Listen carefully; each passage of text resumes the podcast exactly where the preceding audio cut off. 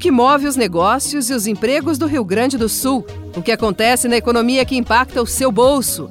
Tudo isso e muito mais aqui no podcast Nossa Economia. Comigo, Giane Guerra.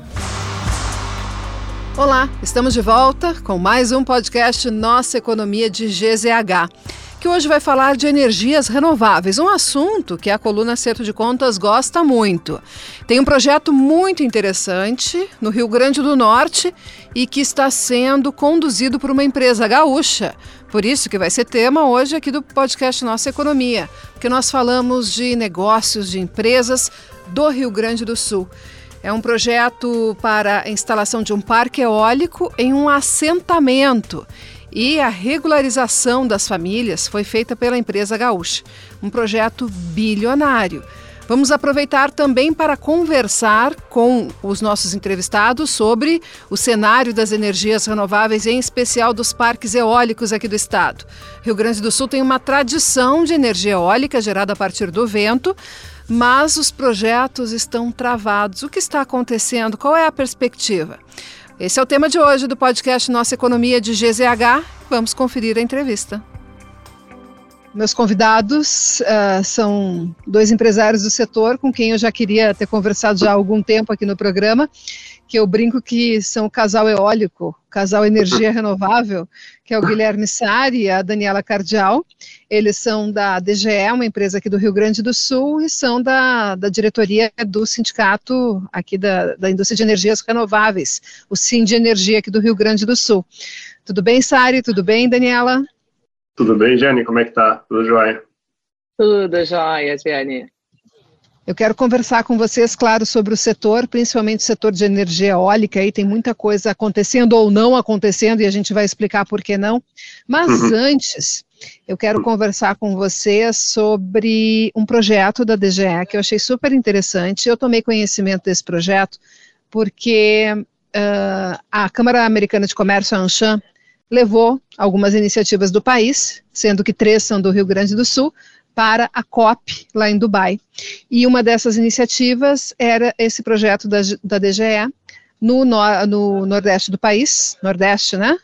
Nordeste, do país, onde vocês uh, conduz, estão conduzindo né, ainda um projeto de instalação de aerogeradores em uma comunidade, em um assentamento, que até então estava irregular, Uh, são terras já de propriedade do INCRA, né, uh, que estavam na, com o INCRA já, já tinham sido desapropriadas, estavam com o INCRA para fazer o assentamento de famílias. E aí vocês chegaram lá e um, azeitaram isso, né? Fizeram todo um trabalho de, de, de, de identificação, divisão desse loteamento nas unidades para as famílias. São muitas famílias, são centenas de famílias e também conduziram a regularização, a parte burocrática da coisa, com o objetivo de ter esta autorização para a instalação dos aerogeradores e depois, enfim, isso vai também gerar uma renda para essas famílias.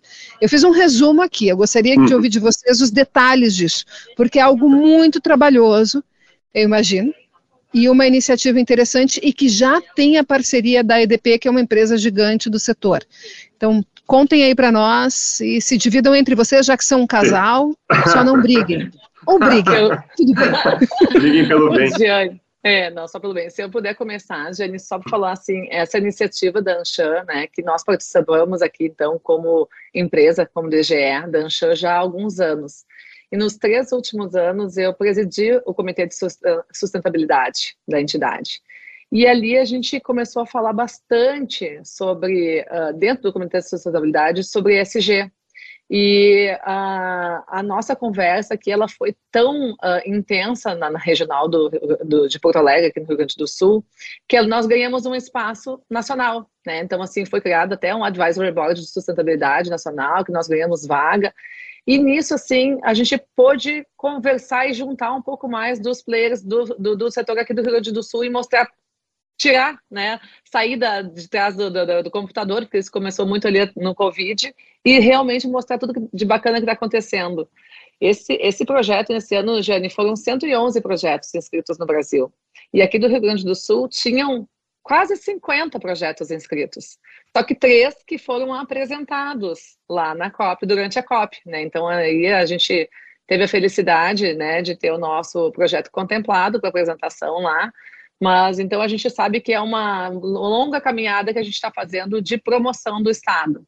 E eu fico pois é, o que significa para o projeto de vocês, Daniela, ter sido apresentado na COP? O que, que tu acha que de prático pode ter de bom para vocês?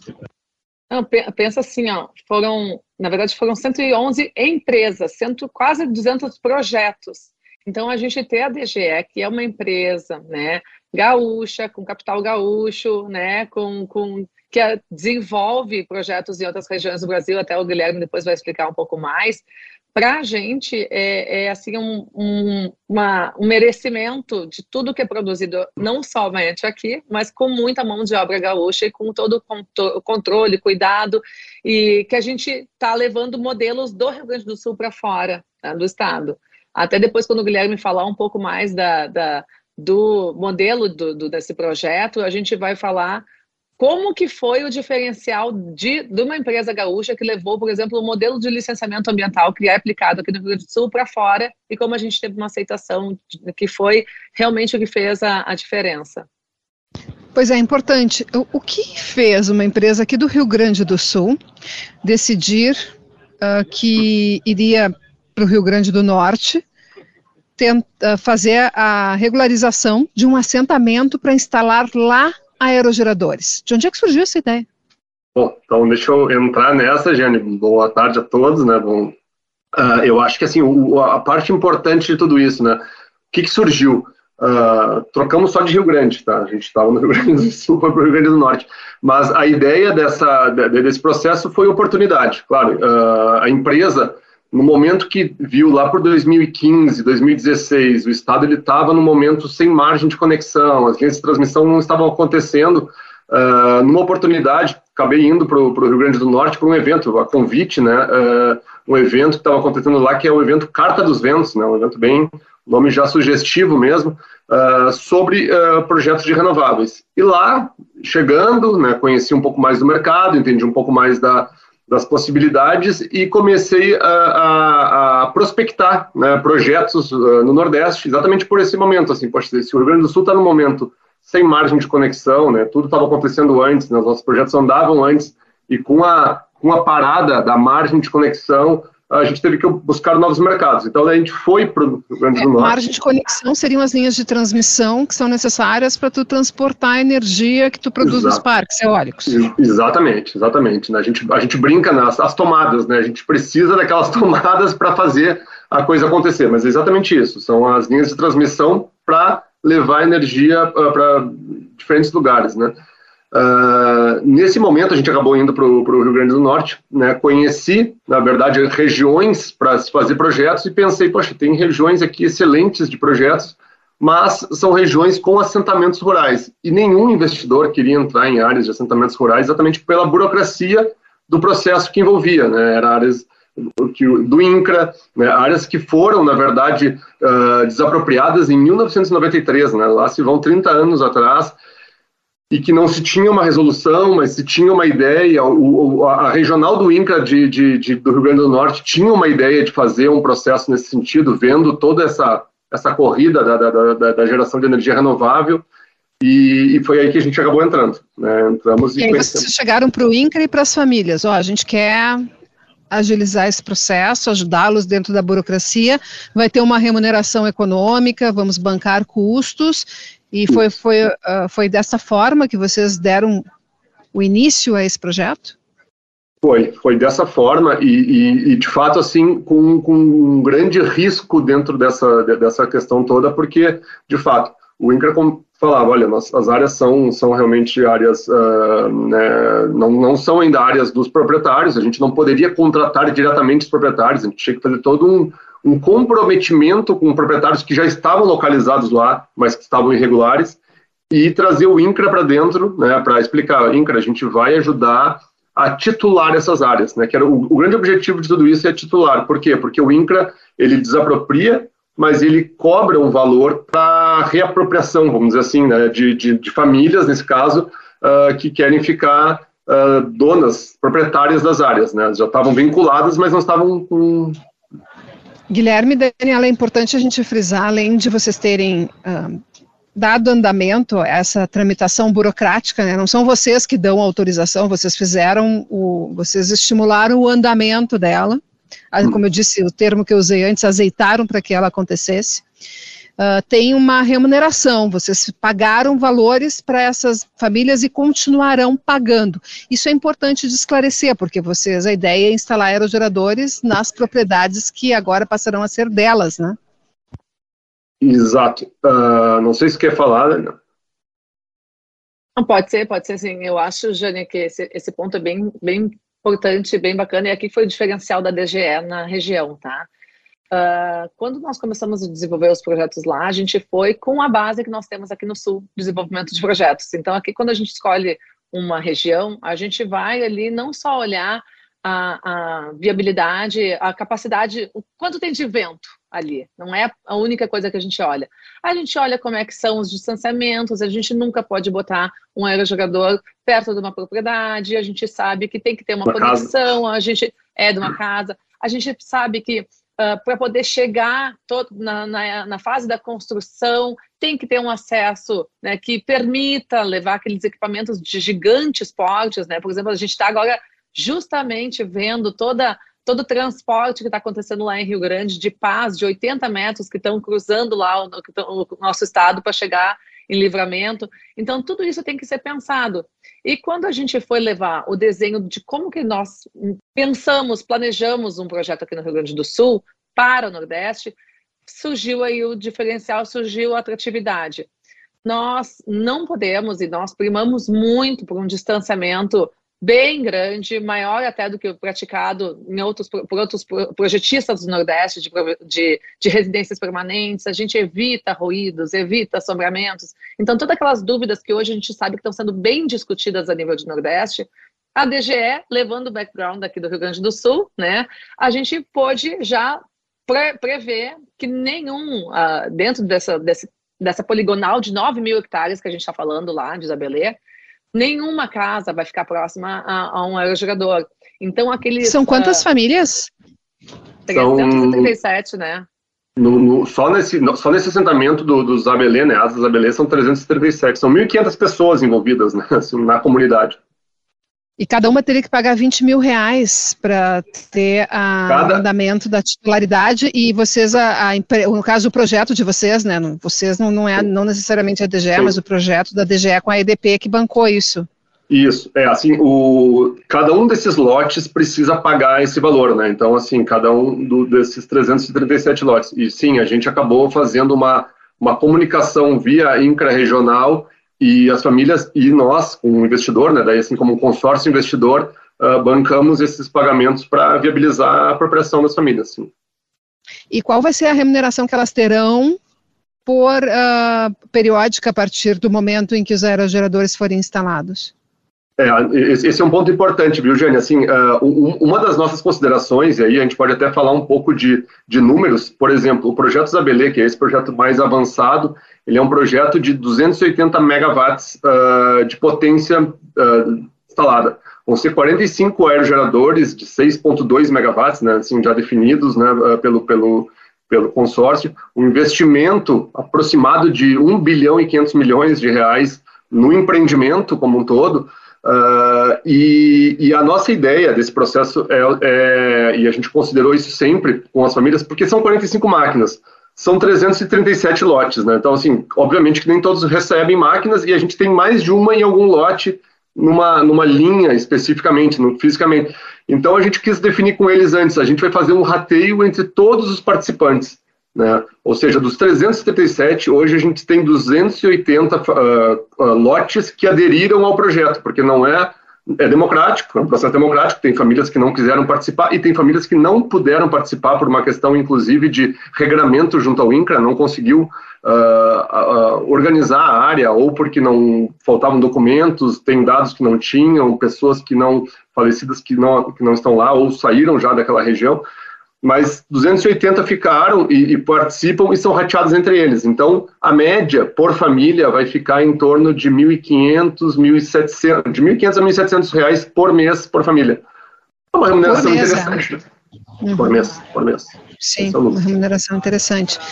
Vocês têm, têm outros projetos já engatilhados, uh, semelhantes a esse, e há possibilidade de terem projetos assim também aqui no Rio Grande do Sul? Bom, se eu puder falar, começar falando, uh, sim, temos um projeto engatilhado, na verdade, realmente bem engatilhado, um que chega a ser vizinho desse projeto, que é o projeto, a gente chama de Amanhecer, já é um, já é um projeto em andamento, é um, uma outra área de assentamento, o assentamento Quilombo dos Palmares, também uma área grande, uma área de cerca de 8 mil uh, hectares, com 300, uh, 300 lotes né, definidos, são mais ou menos 1.200 pessoas uh, ligadas na comunidade, que também está num andamento bastante acelerado, ainda atrás um pouco desse anterior, né, o Zabelê que a gente falou, mas que também está com andamento nesse sentido. E mais um terceiro que a gente tem numa outra região, também no Rio Grande do Norte, três esses, esses no Rio Grande do Norte.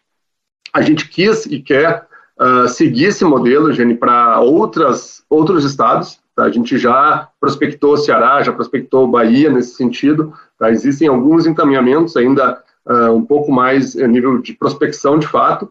E, e, voltando assim, Rio Grande do Sul, tá? Rio Grande do Sul uh, existe, existe a possibilidade, tá? Existem algumas regiões onde existem assentamentos e que tem um potencial eólico, Uh, e só que a gente tem uma, uma situação um pouco diferenciada a nível de, de Rio Grande do Sul em relação ao Nordeste. Né? O Nordeste tem uh, muitas áreas que são áreas de uh, menos produtivas, bem menos produtivas, vamos dizer assim, né? E o Rio Grande do Sul não. O Rio Grande do Sul já são áreas muito mais produtivas. A área importa muito, né?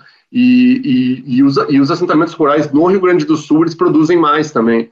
Então a gente tem uma disputa nesse sentido uh, positiva com o agro, né, mas quando a gente fala em áreas pequenas, ela acaba sendo um pouco mais uh, complexa. E, e áreas uh, rurais de grandes extensões são mais fáceis de trabalhar. Então, a gente ainda vai ter que ajustar essa dinâmica, né, azeitar essa dinâmica, porque ela é diferente. Ela é diferente. É possível, mas ela é diferente.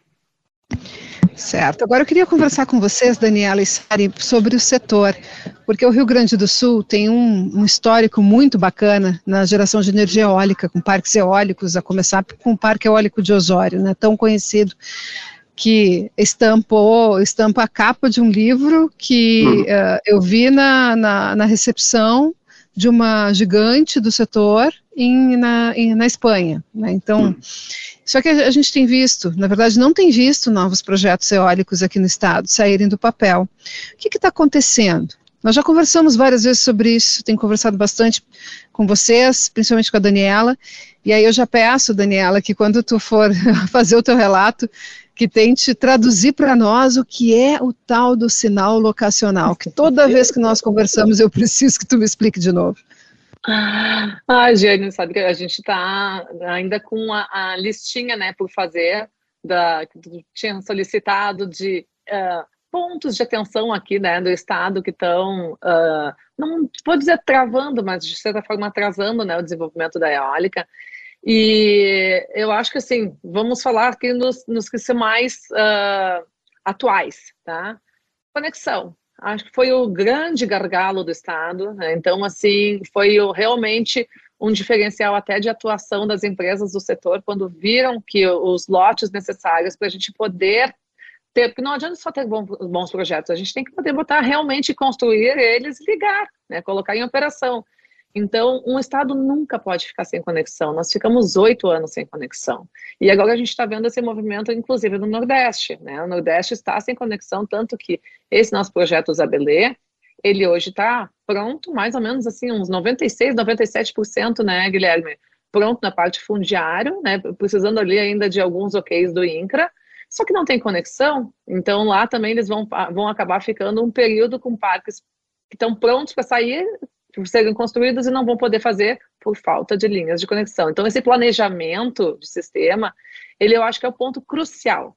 E aí, claro que associado ao planejamento de sistema, a gente tem a otimização. Ninguém, nós, pessoas, né, não, comuns aqui, pagando sua conta de luz, a gente não quer pagar uma conta de luz mais cara. E aí entra o assunto do sinal locacional. Porque no planejamento do sistema, a gente construir várias linhas grandes, novas, que liguem sistemas pequenos, bem distantes, isso encarece na conta final do consumidor. E isso é o sinal locacional. Então, a gente imaginar assim, ó, que nós estamos gerando. A gente sabe que o Brasil, né, o centro de consumo no Brasil é no, é no São Paulo, né? Então, é a região ali sudeste, e quanto mais próximo da região sudeste a gente puder construir, mais barato vai ficar para o consumidor o preço do, da tarifa de transmissão de energia. Mais ou menos, eu acho que isso seria o assunto do sinal locacional, né, Guilherme? Não sei se quer fazer algum, algum comentário extra. Uh, não, basicamente é isso. É, é, é, é, que hoje a gente trabalha com uma tarifa selo, ela é nacional, e, e, e, a gente gostaria de, de alguma forma, pedagiar. Né? Distância paga mais, menos distância paga menos, para a gente realmente ter essa situação de investir mais próximo do centro de carga, que é onde se consome energia. É, é, é simplificando, seria isso, né? Uh, agora, de fato, viu, Jane, só para complementar a questão sul, tá? a gente tem hoje uma, uma situação, sim, a, a, margem de conexão, as linhas de transmissão atrasaram bastante esse processo, a gente tem, teve algumas uh, políticas uh, anteriores, um pouco diferente do, do, do, da criada agora em relação às renováveis, e que, e que atrasaram bastante esse processo em relação, realmente, à, à relação que a gente faz direto ao Nordeste, né, assim, essa semelhança com o Nordeste. O Nordeste se, se preparou, se, se, se uh, ajustou e, e andou mais rápido. Mas o momento agora é diferente, assim, a gente já trabalhou a questão dos licenciamentos no Sul, a gente está com a margem de conexão, a gente criou também toda uma associação, assim, para fazer e, e, representar o Estado exatamente para pontuar pontos que de fato são importantes. Os investidores já estão chegando, mas agora tem que dar o tempo ao tempo, né? As coisas realmente não acontecem de um para um ano para o outro, eles acontecem ao longo de quatro, cinco anos, e é isso que está acontecendo nesse momento. E o dinheiro para os projetos, Sari e Daniela, porque o Nordeste tem acesso a um crédito mais barato do que o Rio Grande do Sul ainda, não? Do Fundo de Desenvolvimento do Nordeste e que é um dinheiro mais barato para tirar esses projetos do papel. Exato, assim, o, o, Nordeste ele tem essa, essa, essa facilidade em relação aos financiamentos, né, via ou o Banco do Nordeste, né, o BNB, ou a própria Sudene, Existem, uh, na verdade, uh, linhas de financiamento que são muito atrativas para o Nordeste, sempre foram, uh, e que impactaram, de fato, nessa questão de maior competitividade de investimentos no Nordeste, né? não só de energia, mas de investimentos no Nordeste. Essa questão a gente bateu bastante, né? a gente já vem discutindo até o, o, o Cine Energia, nosso sindicato da, da indústria renováveis, ele foi muito fortemente atacar esse, esse processo no, no Ministério, uh, ah, para a gente ter também essas linhas, porque a nossa metade sul, que é a região uh, de maior potencial uh, de ventos também, né, nesse caso, ela também é a região mais deprimida economicamente. Então a gente também tem um IDH baixo, a gente também tem uma situação de necessidade de ter linhas de financiamentos diferenciadas. E isso foi né, um dos pontos que a gente lançou, está tá, tá, tá, tramitando, é um processo, precisa agir politicamente, né, a gente sabe que tem todo um, uma questão importante envolvida nisso, mas, mas já é uma voz que a gente vem, vem colocando assim, via entidade, via uma frente parlamentar, via alguns deputados já, né, a gente colocou, inseriu no governo essa necessidade, acho que é importante também a gente estar tá se posicionando, porque ontem mesmo, voltando de Brasília, de, uma outra reunião, o, o, secretário falou exatamente isso, olha, uh, subsídios existem, vocês têm que buscar, quer dizer, Uh, nós, nós trabalhamos para tentar trabalhar com fim de subsídio, mas não faz nenhum sentido nós querermos os fins de subsídios e outras regiões terem subsídios. Então a gente tem que uh, trabalhar numa, né, numa uniformidade de processos aí. Giane, se eu puder complementar, uh, a gente sente assim que o Rio Grande do Sul está indo num caminho certo, tá? demorou muito porque realmente nós fomos penalizados pela falta de conexão no momento que a gente não tinha aonde ligar projetos, não podia construir projetos, a gente perdeu a indústria da renovável aqui do estado, perdemos indústria de eólica. Então, hoje nós estamos num processo de retomada de indústria, uh, olhando muito, e por isso que a gente fala muito no offshore também, e do hidrogênio verde, porque a gente consegue montar aí uma, uh, uma uma previsão de instalação e operação de uma indústria aqui no, no, no, sul do Brasil de muito mais longo prazo. Então, isso fica atrativo. Uh, na conta né, do, do, do, do, empreendedor que vai construir, não é só o dinheiro para fazer o financiamento, é o dinheiro para aquisição dos equipamentos, o valor de aquisição, o valor do CAPEX, do investimento. Então, quem está no Nordeste hoje, com a indústria próxima, acaba pagando menos. Então, é, é, esse número ele é extremamente importante na nossa avaliação aqui de viabilidade econômico-financeiro, além da ambiental. Tá?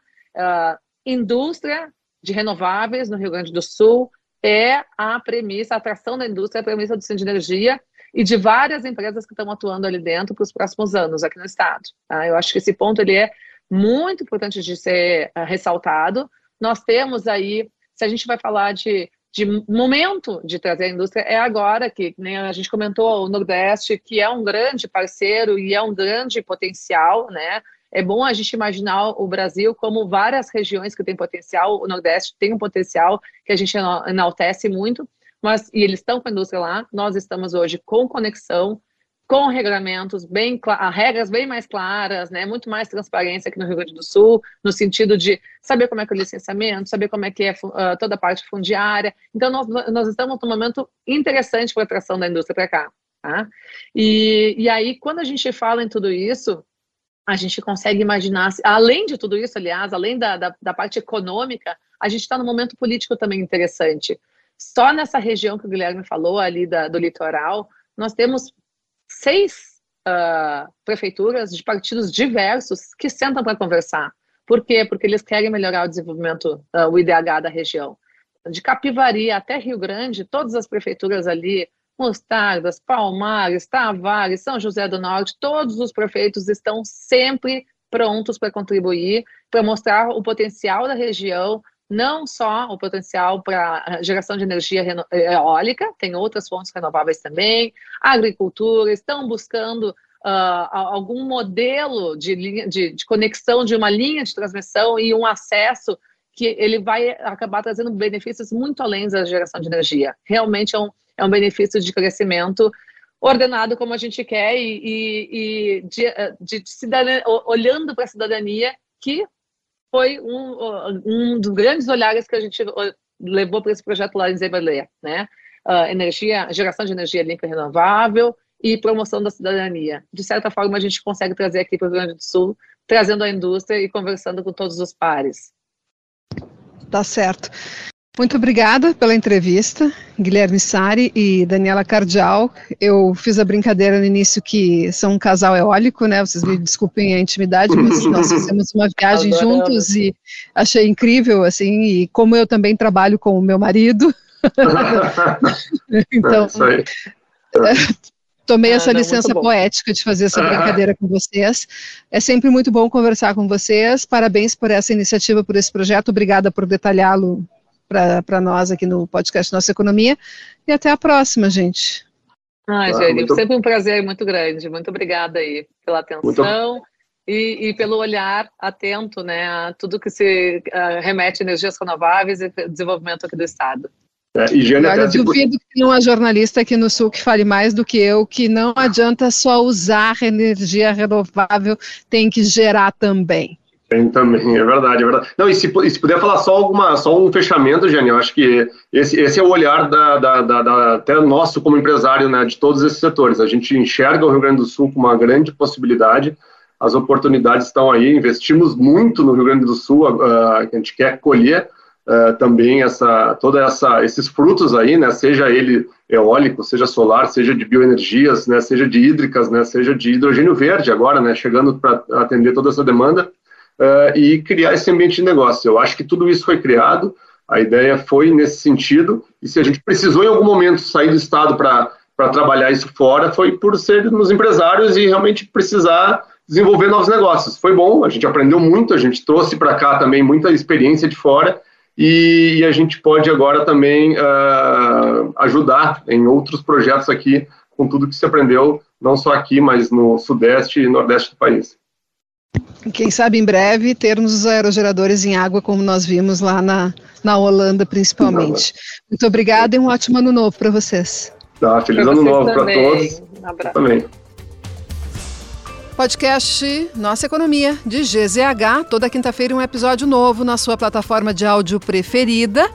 Você pode recuperar os episódios anteriores, conferir detalhes também em gzh.com.br barra Guerra. Programa teve na produção Guilherme Gonçalves e Vitor Neto, Na edição de áudio, Fernando Bortolim. Muito obrigada pela audiência. Uma ótima semana. Até quinta-feira da semana que vem.